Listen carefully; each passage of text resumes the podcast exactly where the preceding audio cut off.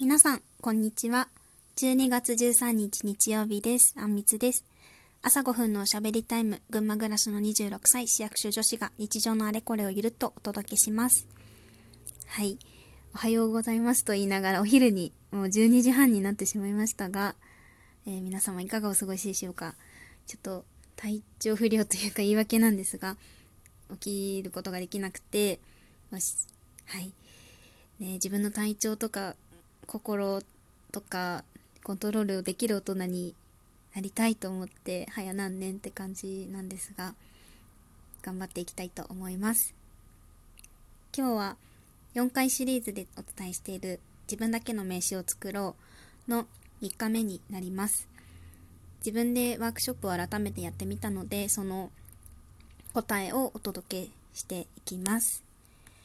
はい改めまして自分だけの名刺を作ろうっていうのが、まあ、ワークショップになっていて社会人になってから大学の頃の仲間とどこでもいつでも誰にでも渡せる自分だ自分自身を表現する名刺が1枚あったらいいよねっていうところで生まれたものです、まあ、今回は名刺サイズじゃなくて自分の SNS のプロフィールを更新したいなっていう思いでやっているんですが2つの質問に答えていって1つがこれがあるこれがあったから今の自分があるっていうアイデンティティとか出来事とかは何ですか？っていう質問。2つ目がこれがなければ自分じゃない生きていけないっていう自分らしさとかあり方好きっていうものは何ですか？っていう2つになります。はい。で私の答えをと紹介するとまず1つ目のアイデンティティみたいなところは12346つあげたんですけど本当に経験してきたことは本当に全部だなとも思うんですがあえて6個あげるとまずバレー部の経験。あとオリンピックコンサートっていうのに大学生の頃行ったこと3つ目がこれも大学生の時に海外研修に行ってその経験とプラスその後の当時のスタッフさんとか仲間とのつながり。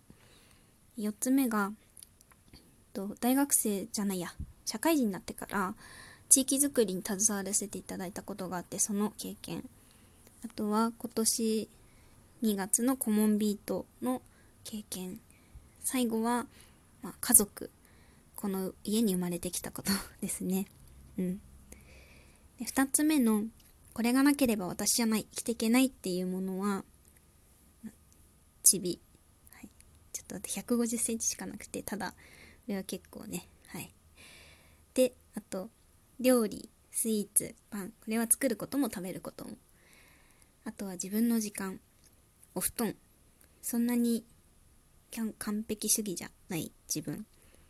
あとは豊かさ。これは知識とかのことで何でも知りたいアンテナですね、うん、あとは人との緩やかなつながり。何でも話せる仲間。場作り。笑顔。はい。以上になります。うん。